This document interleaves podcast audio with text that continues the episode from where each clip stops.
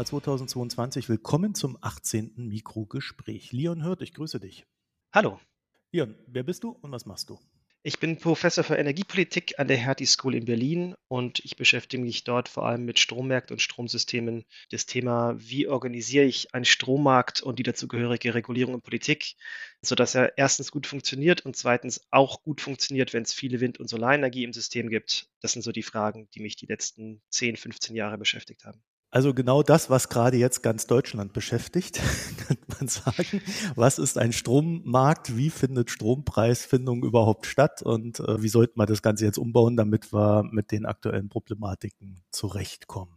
Ich habe mir gedacht, ich versuche mal so ein paar grundsätzliche Dinge zu sagen, die man verstehen sollte, wenn man über den Strommarkt redet. Und du darfst mich dann gerne ergänzen bzw. korrigieren, wenn ich Blödsinn geredet habe. Also, erstens, Strom kann man zwar speichern, aber aktuell nicht in größerem Umfang, was dazu führt, dass das, was produziert wird, auch verbraucht werden muss. Zweitens, das deutsche Stromnetz läuft auf 50 Hertz und muss auf dieser Netzfrequenz auch gehalten werden. Und daher wird bei unter 49,8 Hertz Strom zugeführt und bei über 50,2 Hertz wird Strom aus dem Netz genommen. Anders gesagt, es muss immer so viel Strom eingespeist werden, wie auch verbraucht wird. Also da kommen wir dann auch wieder zum ersten.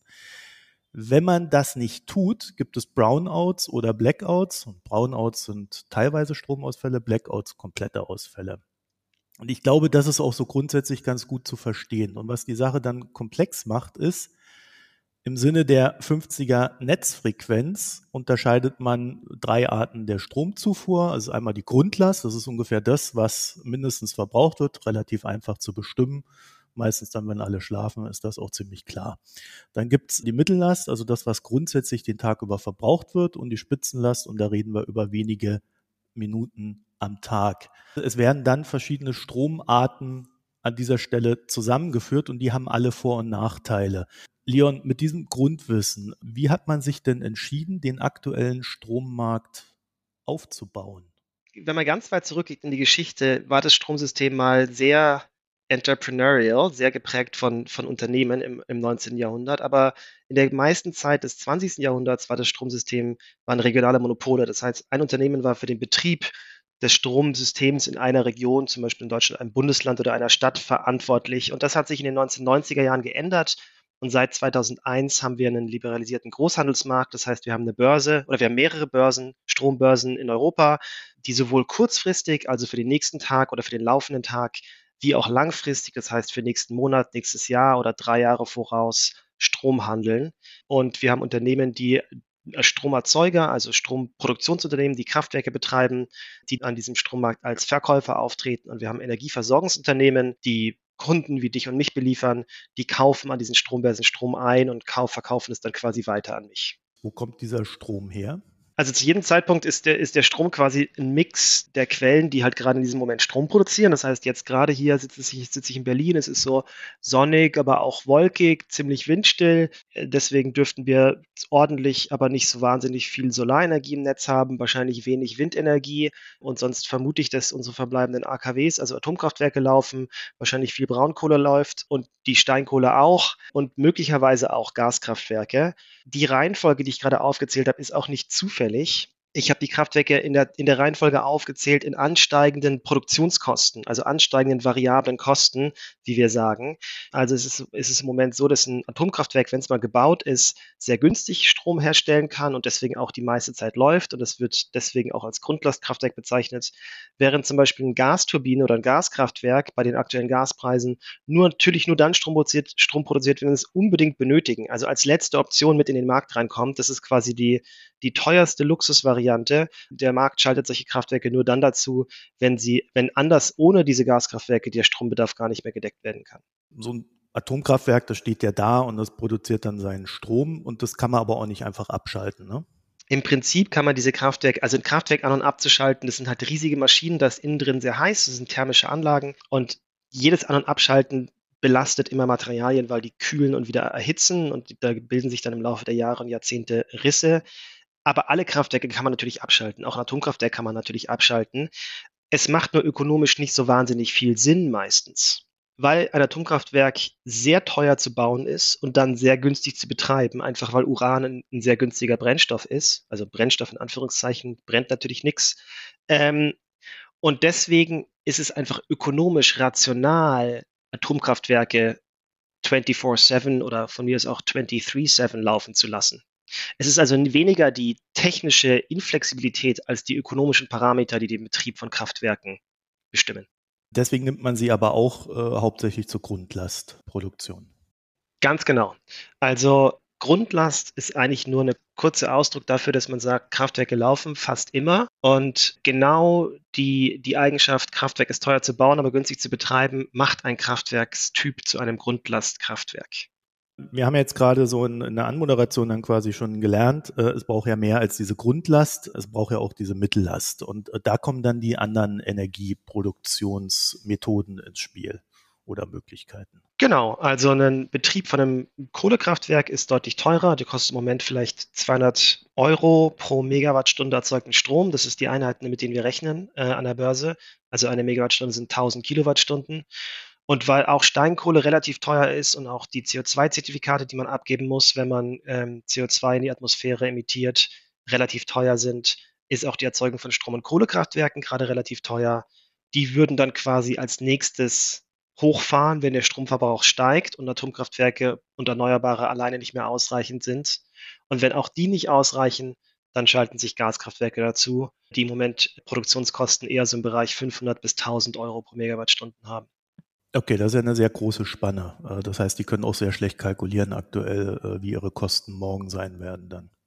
Nee, die Spanne kommt daher, dass Gaskraftwerke selber unterschiedliche Kraftwerkstypen sein können. Da gibt es wiederum in den Gaskraftwerken gibt's sogenannte offene oder geschlossene Gasturbinen. Das eine ist, ein, ist eine, eine offene Gasturbine, ist sowas wie eine Flugzeugturbine. Die sieht tatsächlich so aus und die ist relativ günstig zu bauen, hat aber einen schlechten Wirkungsgrad man kann diese Gasturbinen noch kombinieren mit einem quasi einem Art zweiten Kraftwerk, was man hinten dran schaltet, was die heißen Abgase äh, nutzt. Das ist dann teurer im Bau, aber man verdoppelt fast den Wirkungsgrad. Und günstiger im Betrieb sind die effizienten Gaskraftwerke und teurer im Betrieb sind die ineffizienten Gaskraftwerke. Ich habe ja äh, eingangs über diese 50 Hertz geredet. Die sind nicht ganz unwichtig in einem Sinne, dass wenn Netzschwankungen äh, da sind, dass man dann Kraftwerke braucht, die man sehr schnell zuschalten kann oder gegebenenfalls sehr schnell abschalten kann. Ganz genau. Also was den Strommarkt so interessant macht und warum es überhaupt sozusagen, ich sage jetzt mal eine eigene Disziplin Electricity Economics gibt. Im Kern geht es um die Tatsache, dass man Strom nicht speichern kann.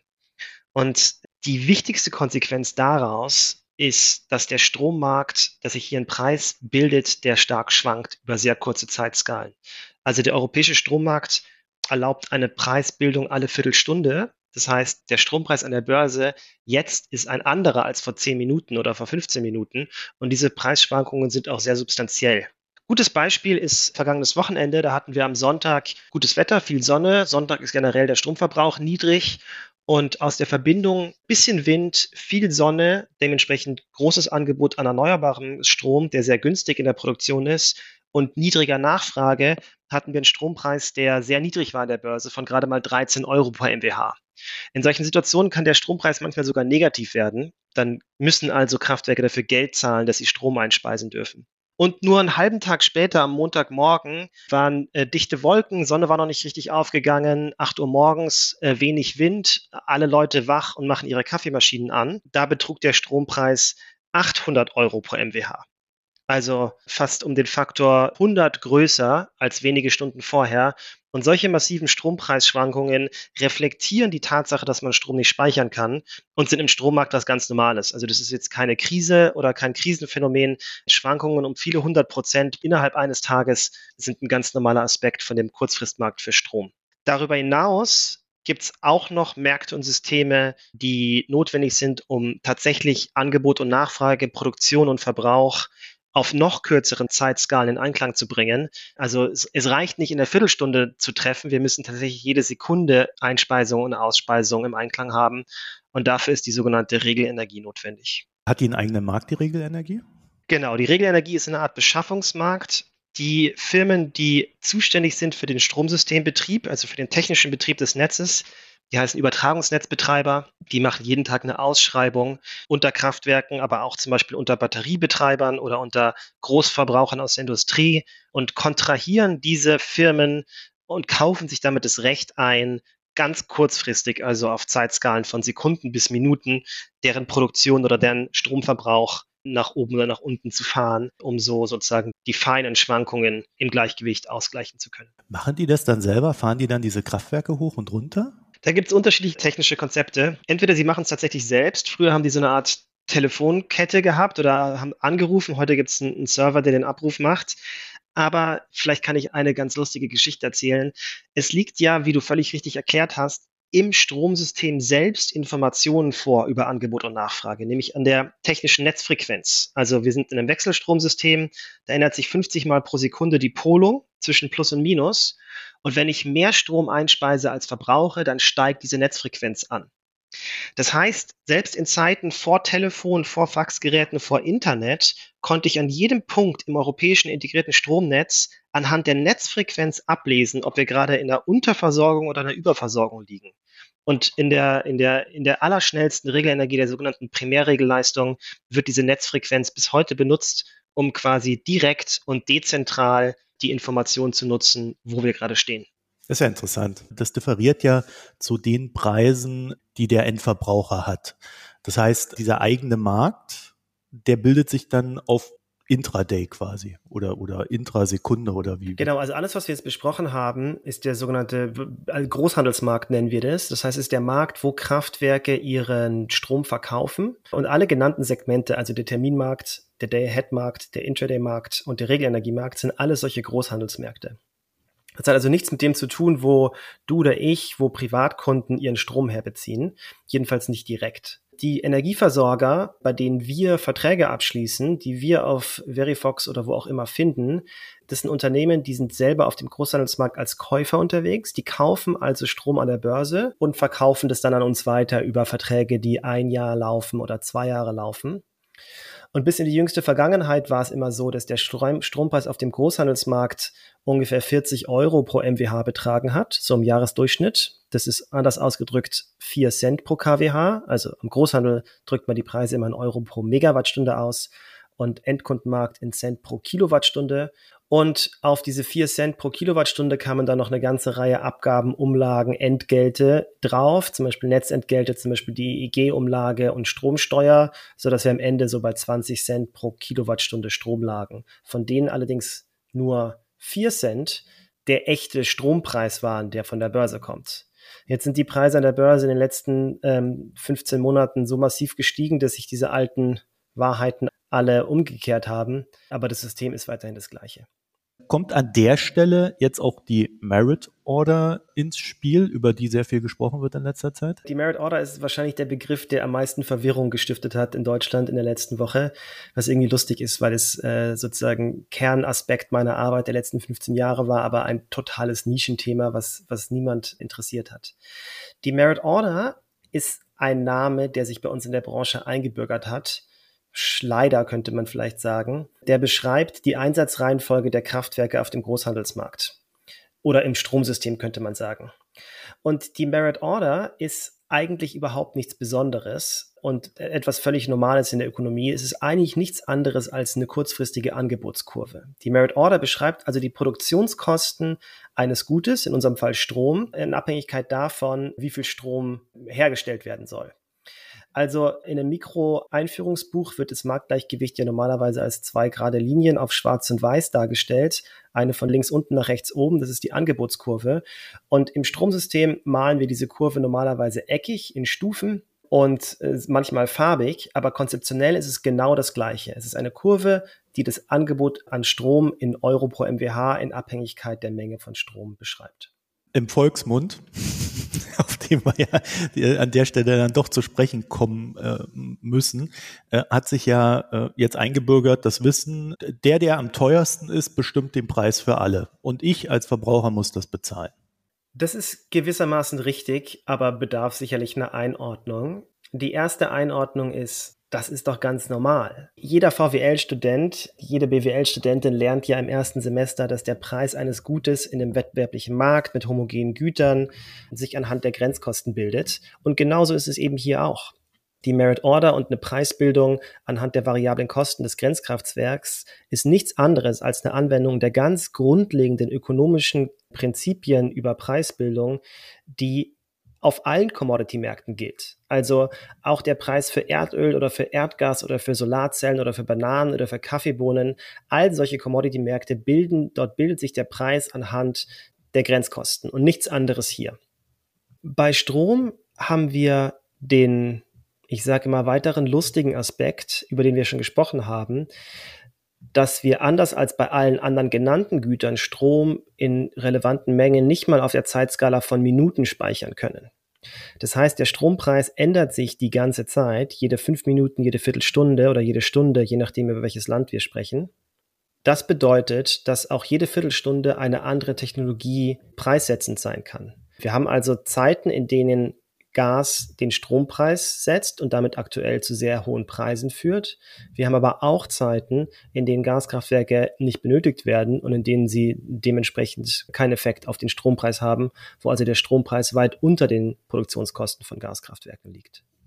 Die Verwirrung der Bürger kannst du da an der Stelle schon noch nachvollziehen, dass man irgendwie das Gefühl hat, da findet etwas Ungerechtes statt. Also die Verwirrung der Menschen ist ja nicht nur die Bürger. Also ich würde jetzt nochmal die, die Präsidenten der Europäischen Kommission mit dazu rechnen und, und viele andere, die Unbehagen oder Unverständnis äußern. Ich glaube, damit lässt sich am besten lässt sich die Situation zusammenfassen, dass wenn man wirklich anfängt, darüber nachzudenken, was es denn bedeutet, dass Angebot und Nachfrage den Preis bestimmen. Das ist ja eine Phrase, die, wenn man die so abstrakt formuliert, wahrscheinlich die meisten Leute nicken würden.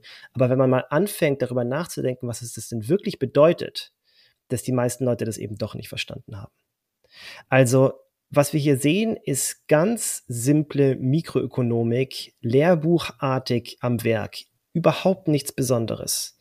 Und ich glaube, die Verwirrung, die darüber, darüber herrscht, zeigt in erster Linie, wie wenig mikroökonomisches Verständnis in der Welt so ist. Und das sage ich als, als Öko Ökonom mit einer ganz gehörigen Portion Selbstkritik und, und Enttäuschung vielleicht auch. Aber der Strommarkt ist eigentlich ein ganz langweiliger und simpler ökonomischer Markt bezüglich der, der Preisbildung anhand von Grenzkosten, also bezüglich des Merit-Order-Prinzips. Ja gut, aber äh, da sagen die Leute dann, naja, also guck mal drauf, ist doch logisch. Also da, da haben wir dann die erneuerbaren Energien, die sind super billig. Ja, pff, macht man doch einfach alles erneuerbare Energien und dann kommen dann irgendwelche Gaskraftwerke rein. Dann sagt uns der, der Habeck noch, naja, wir werden dann noch viel mehr Gas brauchen und dann wird ja alles noch viel teurer und das, obwohl wir ja dann unsere regenerativen Energien drin haben und so weiter. Also das ist ja nicht so ganz profan für Leute, die nicht in der Thematik drin sind. Nee, profan ist es nicht. Es ist halt ein ganz normaler Markt. Es ist ein ganz gewöhnlicher Markt und eine ganz gewöhnliche Preisbildung. Ich glaube, was aktuell das Problem ist, ist, dass dieser Markt halt zu Preisen führt und zu Ergebnissen führt, die völlig zu Recht vielen Leuten Unwohlsein bereiten und ja tatsächlich auch für viele Unternehmen und, und Menschen existenzbedrohenden Ausmaße annehmen. Es ist nur aus meiner Sicht einfach wichtig zu verstehen, dass am Marktmechanismus nichts kaputt ist. Der funktioniert erstens genauso, wie er sollte und zweitens genauso, wie erwartbar war. Es ist das Marktergebnis. Es sind die Preisniveaus, die problematisch sind und über die wir reden sollten. Aber es hilft aus meiner Sicht nichts, so zu tun, als wäre der Markt irgendwie in sich oder als Mechanismus gestört oder dysfunktional oder auch nur anders als andere Märkte. Da schauen wir einfach in die falsche Richtung. Verantwortlich für die Preise ist ja klar, ne? Äh, russisches Gas, oder? Russland liefert weniger, wir müssen das woanders kaufen, dann geht der Gaspreis nach oben und dadurch dann auch der Strompreis. Ganz genau. Das würde ich sagen, ist, ist an den höheren Preisen, jetzt Pi mal Daumen, ist der, ist der größte Faktor, kann man sich vielleicht vorstellen, 80 Prozent vom Preiseinstieg oder sowas. Aber es kamen noch ein paar Faktoren dazu in absteigender Reihen, äh, Reihenfolge der Wichtigkeit ist es die Dürre, die Europa diesen Sommer erfasst hat. Vor allem in Südeuropa, in Italien, in Spanien, in Frankreich, aber auch in der Schweiz haben wir viel weniger Wasserkraftproduktion als üblich. Die Dämme sind einfach, die Wasserbecken sind leer, es wird viel weniger Strom in Wasserkraftwerken erzeugt. Gleichzeitig haben wir in Frankreich, dem Land mit den größten Anzahl von Atomkraftwerken Europas, eine Atomkrise in dem Sinne, dass diese Kraftwerke in viel geringerem Maße zur Verfügung stehende Markt als, als üblich. Die Hälfte der Kraftwerke sind im Moment abgeschaltet, aus unterschiedlichen Gründen. Zum Teil sind es Wartungsarbeiten, die verschoben wurden wegen Covid. Zum Teil sind es neue Probleme, Haarrisse an Kühlsystemen, die aufgetreten sind. Zum Teil sind es äh, Kühlwasserprobleme, dass die Flüsse zu warm geworden sind und deswegen die Kraftwerke aus Rücksicht auf das Bioökosystem abschalten mussten. Zusammengenommen führt es dazu, dass, dass wir weniger Atomstrom im Netz haben und weniger Wasserkraft, als wir gerne hätten und als wir erwartet haben. Und wodurch wird dieser Strom ersetzt? Na, durch Gaskraftwerke. Das sind die einzigen, die quasi noch Kapazitäten haben.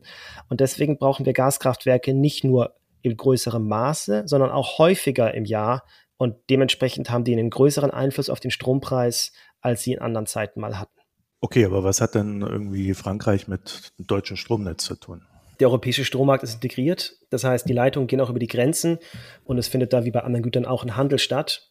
Normalerweise importieren wir im Sommer immer große Mengen französischen Stroms zu sehr günstigen Preisen und das ist diesen Sommer nicht mehr der Fall.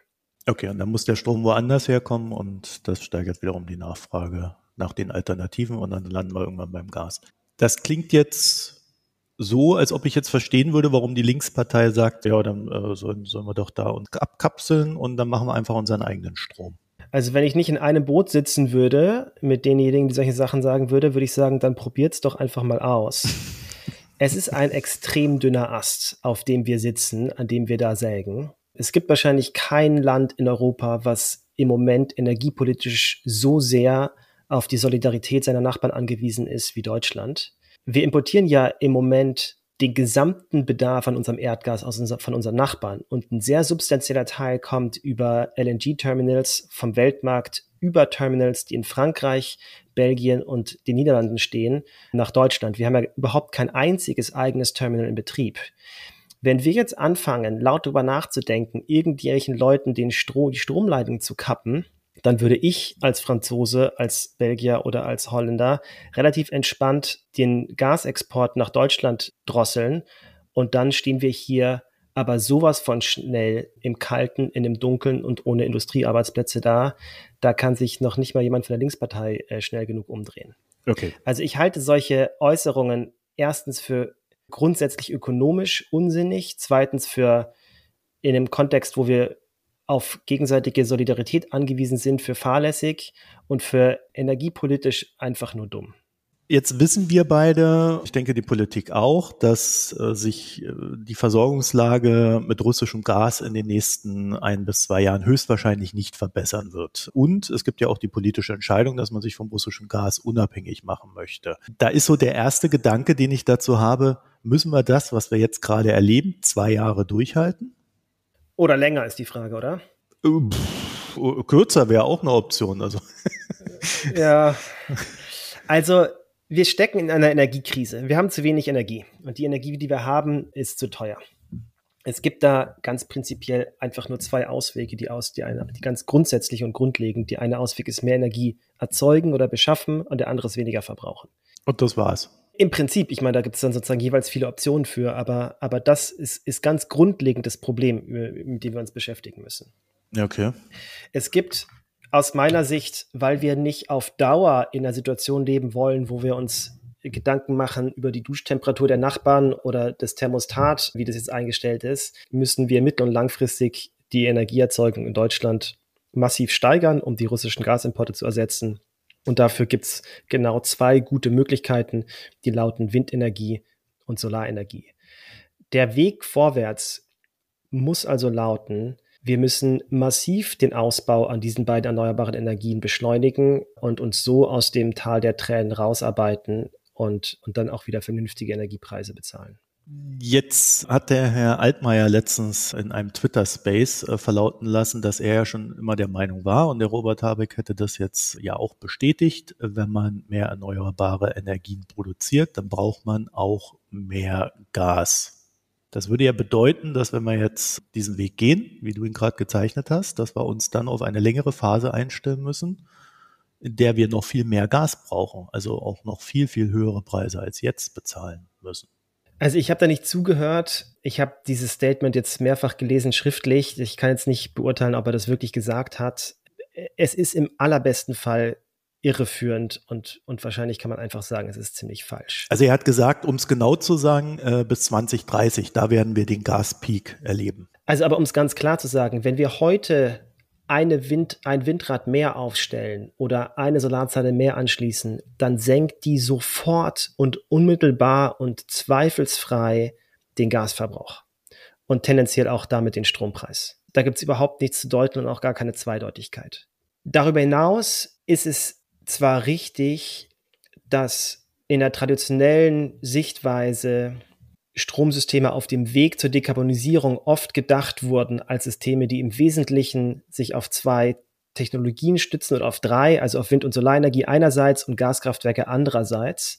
Aus dem einfachen Grund, und da kommen wir ein bisschen zurück zum Beginn unseres Gespräches, dass erneuerbare Energien nicht immer verfügbar sind, wenn die Sonne nicht scheint und der Wind nicht weht und dass wir deswegen komplementäre Technologien brauchen, die zwar nicht immer Strom erzeugen, aber manchmal. Und solche Technologien sind natürlich sinnvollerweise nicht so wahnsinnig teuer in der Investition. Und das sind Gaskraftwerke. Weil ich, also, also erneuerbare Energien mit Grundlastkraftwerken, mit Atomkraftwerken zu kombinieren, macht wenig Sinn, weil diese Atomkraftwerke so teuer im Bau sind, dass sie sich nur lohnen, wenn sie wirklich immer laufen. Wir brauchen aber gar keine Kraftwerke, die immer laufen, weil wir haben ja oft genügend Wind und Sonne. Mhm. Das ist glaube ich, eine Perspektive, die seit dem 24. Februar ökonomisch nicht mehr viel Sinn macht. Einfach weil Erdgas auf absehbare Zeit in Europa so knapp sein wird und so teuer sein wird, dass es weder mit anderen Kraftwerkstechniken wirklich ökonomisch konkurrenzfähig ist, noch wollen wir unsere Volkswirtschaft darauf stützen. Es ist aus meiner Sicht ziemlich klar, dass die Strategie sich am 24. Februar 2022 geändert hat, auf der wir uns bewegen sollten und dass wir den Schritt zu rein erneuerbaren oder im Wesentlichen auf erneuerbaren basierenden Energiesystemen gehen müssen, ohne auf der sogenannten Brückentechnologie Gaskraftwerke zu vertrauen. Die gute Nachricht ist, wir wissen auch, wie das funktioniert. Es ist überhaupt nicht so, dass wir Energiesysteme uns nicht mehr denken können oder planen können, die gasfrei funktionieren. Da ist einfach in den letzten 20 Jahren auch viel passiert. Wir wissen, wir kennen die, die Kernbausteine, auf denen solche Energiesysteme aufbauen werden. Das sind Wind- und Solarenergie, Batterien, eine flexible Nachfrageseite, Smart Grids und Wasserstoff. Was mit Biogas? Ich denke nicht, dass Biogas eine relevante Rolle spielt in Mitteleuropa, weil wir vermutlich die meisten Flächen in diesem vollen Kontinent benutzen wollen, um entweder Lebensmittel herzustellen oder, oder die Flächen anders zu nutzen. Die Mengen an Pflanzenrohstoffen, die man anbauen müsste und die dafür notwendigen Flächen, um größere Teile unseres Energieverbrauchs zu decken, äh, sind einfach gigantisch. Da macht es viel mehr Sinn, auf diesen Flächen Windanlagen oder Solarzellen zu bauen und dann wenn wir Gas brauchen, das Gas synthetisch über Elektrolyse herzustellen, aber noch besser einfach den Strom als Energieträger zu verwenden und den Strom zu, zu verbrauchen. Jetzt haben wir ja, äh, was so diese Flexibilisierung betrifft, noch ein ganz anderes Problem. Unser Stromnetz kann das gar nicht so richtig momentan. Ne? Na, Im Wesentlichen sind die jetzt gerade genannten Komponenten, also Wasserstoff auf beiden Seiten in der Erzeugung von Wasserstoff durch Elektrolyse und dann gegebenenfalls auch in der, in der Verstromung von Wasserstoff in Gaskraftwerken, sowie Batterien, flexible Nachfrage. Das sind alles Komponenten des Stromsystems, die das Stromsystem befähigen, mit der fluktuierenden Stromnachfrage, aber auch dem fluktuierenden Stromangebot aus Wind- und Solarenergie ganz wunderbar zurechtzukommen das Stromnetz selbst, also die Leitungen, die, die Kupferleitungen und die Aluminiumleitungen, die an den Masten hängen, das hat mit den Fluktuationen selber überhaupt gar kein Problem. Ich habe äh, mehr auf die Erneuerbaren rekurriert. Da haben wir ja das Problem, dass wir unser Stromnetz auf Gleichstrom umbauen müssen, damit wir überhaupt diese äh, erneuerbaren Energien von oben nach unten bekommen. Da hat sich ja in den letzten Jahren wenig getan. Also auch dieser Ausbau müsste ja äh, jetzt recht zügig laufen, während wir mit den anderen Problemen kämpfen. Hm, das stimmt nicht. Also die Erneuerbaren, die erzeugen zwar, also Solarenergie zum Beispiel erzeugt Gleichstrom, aber dieser Gleichstrom wird dann vor Ort per Wechselrichter in Wechselstrom umgewandelt. Also die Solaranlage als Ganze speist heute und hat immer schon Wechselstrom eingespeist. Das ist also kein Problem, was nicht schon gelöst worden wäre vor langer Zeit. Ja, aber was ich meinte ist, wenn, wenn du diese äh, Offshore-Windlandkraftanlagen da oben hast die müssen ja den Strom irgendwo nach Bayern dann auch verschiffen. Du kannst ja nicht irgendwo sagen, das ist jetzt Schleswig-Holstein und dann hört die Sache auf. Das muss ja irgendwie nach Bayern kommen.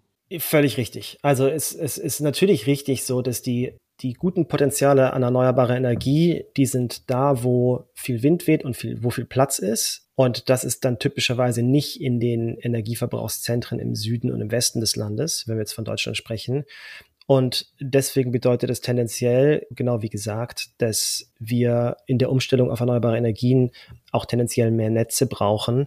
Das liegt aber nicht so sehr an der Technologie selbst, sondern einfach der Tatsache, dass die ein Stück weit wei weiter, weiter weg von den Verbrauchern stehen, als es traditionell Gaskraftwerke oder Kohlekraftwerke oder Atomkraftwerke waren. Und dafür brauchen wir den Netzausbau. Das ist völlig richtig. Und auch bei den äh, Verbrauchern ne, fehlt ja auch die Technik vor Ort. Stichwort Smart Grids und so weiter. Da muss ja auch ein Umbau stattfinden. Äh, soweit ich weiß, sind wir da ja auch noch nicht so weit. Ganz genau. Also der, der Kernbaustein bei den Kleinverbrauchern ist ein intelligentes Messsystem, also ein Stromzähler, der nicht nur erfasst, wie viel Menge an Strom ich insgesamt pro Jahr verbraucht habe, sondern auch messen kann, wann genau der Strom verbraucht wurde und was der aktuelle Stromverbrauch ist, so dass die Verbraucher mittelfristig über automatisierte Systeme zum Beispiel ihr Auto dann laden können und werden, wenn der Strompreis gerade niedrig ist. Das heißt, wenn wir viel Wind- und Solarenergie im System haben, anstatt die Windanlagen abzuregeln zum Beispiel das ist als, als Deutscher durchaus ein Thema äh, in der Energiepolitik, die mit einer gewissen Peinlichkeit verbunden ist, weil es gibt, ich glaube, das kann man sagen, kein Land in Europa, was in dem Ausrollen von Smart Mietern so langsam ist und sich so schwer tut wie Deutschland. Das ist in, in halb Europa ist es quasi schon ein Thema, was vor 10 oder 15 Jahren abgeschlossen wurde und wo schon die zweite oder dritte Generation an intelligenten Messsystemen installiert wird. Und wir haben da in den letzten 15 Jahren nicht so viel erreicht. Ja, okay, also jetzt haben wir ja wirklich so einen so einen, so einen Blumenstrauß an Problemen hier vor uns. Wenn du mal versuchen müsstest, dann Zeitraum draufzulegen. Also äh, glauben wir mal der Bundesregierung, das mit dem russischen Gas, das kann sie in zwei, zwei, drei Jahren lösen. Da können wir aber, glaube ich, auch davon ausgehen, dass Gas, egal woher es kommt, teuer bleiben wird. Aber wie lange werden wir brauchen, um überhaupt aus dieser misslichen Lage, in der wir uns jetzt befinden, rauszukommen? Das ist die Frage nach der Glaskugel, war? ähm, die habe ich jetzt hier auch nicht rumstehen. Also vielleicht, um, um noch einmal den Bogen zu spannen zu den Themen hier. Ja. Der Umbau der Energiesysteme weg von fossilen Rohstoffen hin zu erneuerbaren ist eine Generationenaufgabe. Das ist also was, was man in Jahrzehnten misst und da wird uns die Arbeit nicht ausgehen, auch in den 2040er Jahren noch nicht da ist sowohl auf der technischen Seite als auch auf der Frage, wie organisieren wir Märkte und wie interagieren wir und welche Preise sollen welche Konsumentengruppen äh, sozusagen sehen und, und darauf reagieren können. Das sind alles große und wichtige Fragen. Ich möchte aber nochmal betonen, dass diese Fragen nichts mit der aktuellen Diskussion über Strommarkt, Strommarktdesign zu tun haben und dass es aus der wissenschaftlichen Beschäftigung mit diesen Themen überhaupt kein Zweifel an der Sinnhaftigkeit der aktuellen Märkte gibt, in dem Sinne, dass die Grenzkosten der Erzeugung den Strompreis bestimmen sollten und dass Knappheiten sich in Preisen niederschlagen sollten. Bei der Frage, wie schnell kommen wir aus der aktuellen Krise hier raus, würde ich darauf antworten, dass es ganz wesentlich an uns selbst liegt. Wir haben da quasi die kurzfristige Frage, wie kommen wir über den kommenden Winter und das kommende Jahr?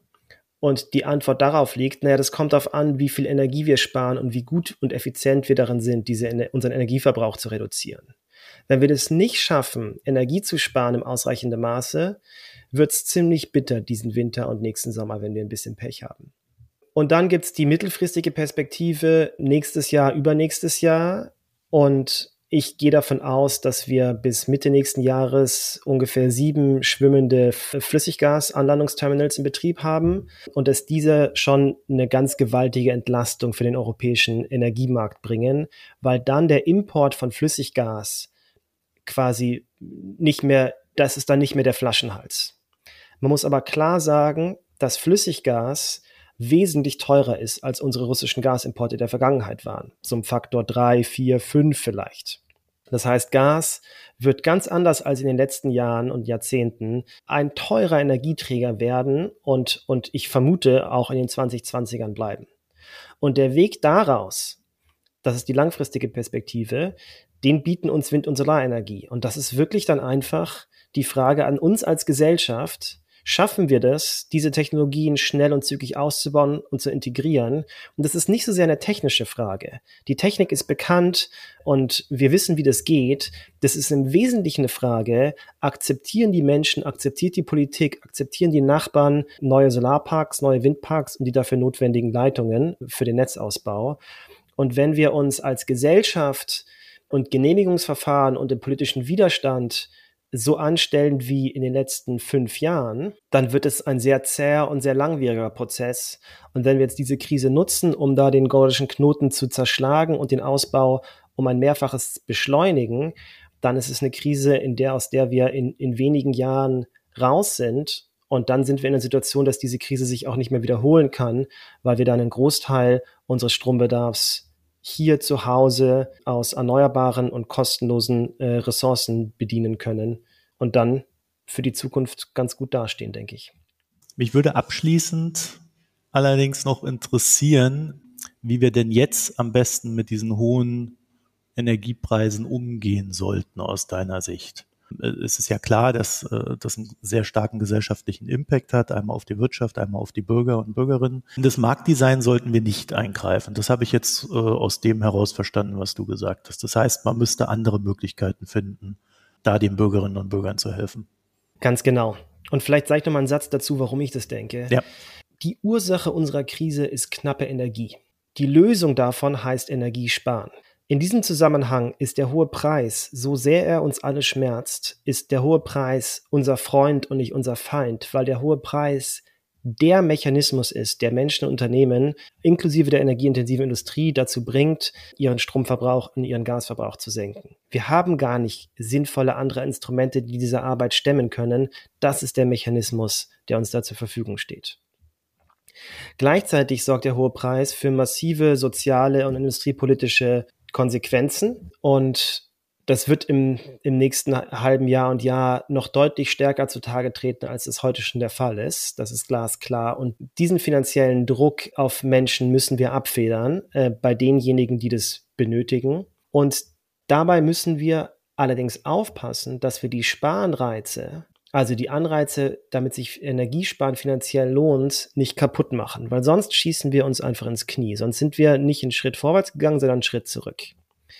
Der Ausweg daraus heißt meines Erachtens Pauschalzahlungen, Direktzahlungen an Menschen äh, in finanzieller Form, also sowas wie die, das Energiegeld, bei dem betroffene Haushalte, Privathaushalte im Grunde Geld bekommen, aber trotzdem die hohen Energiepreise zahlen müssen, sodass sie idealerweise finanziell entlastet sind, aber weiterhin Energiesparen sich auch finanziell lohnt. Letzte Komponente des, dieses sozusagen des Pakets der Lösungen ist, wo soll das Geld herkommen? Deutschland ist finanziell gut aufgestellt. Man könnte das Geld wahrscheinlich aus dem öffentlichen Haushalt nehmen. Wenn das keine Option ist, äh, sondern man auch über Finanzierungsquellen nachdenken muss, dann finde ich es schon legitim, auch in Richtung Stromerzeuger zu schielen und zu sagen, da gibt es jetzt einige Kraftwerke, insbesondere erneuerbare, aber auch Braunkohle und europaweit die Kernkraft, die im Moment und in den kommenden Jahren an den hohen Strompreisen sehr stark profitieren, ohne von höheren Kosten betroffen zu sein.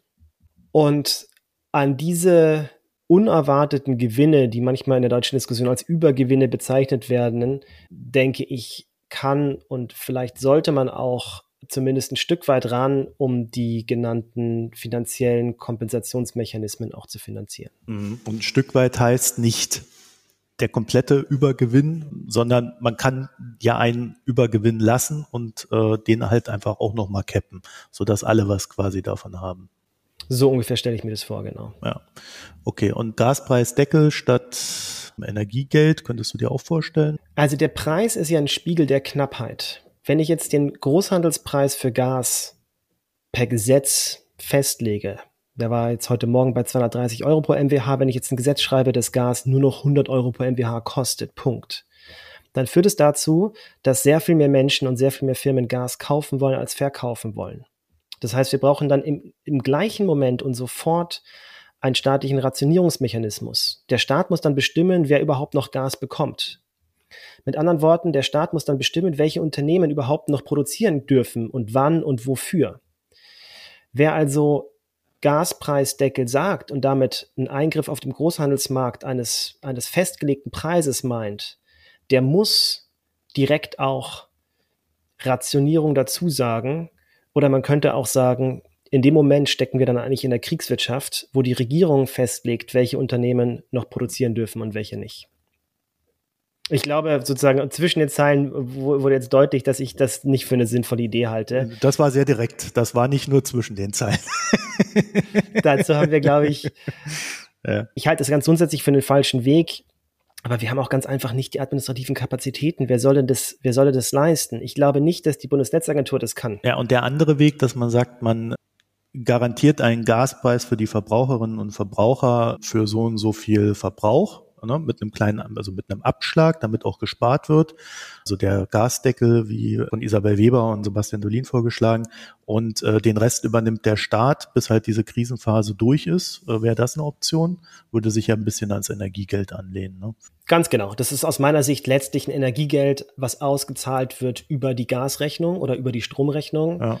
Da muss man ein bisschen aufpassen, dass den Leuten auch klar ist, dass das Gas immer noch teuer ist, also äh, sozusagen on the margin. Äh, das heißt, dass wenn sie eine Kilowattstunde Gas ihren Gasverbrauch reduzieren, dass sie immer noch massiv finanziell davon profitieren. Das muss man, das ist letztlich eine kommunikative Herausforderung.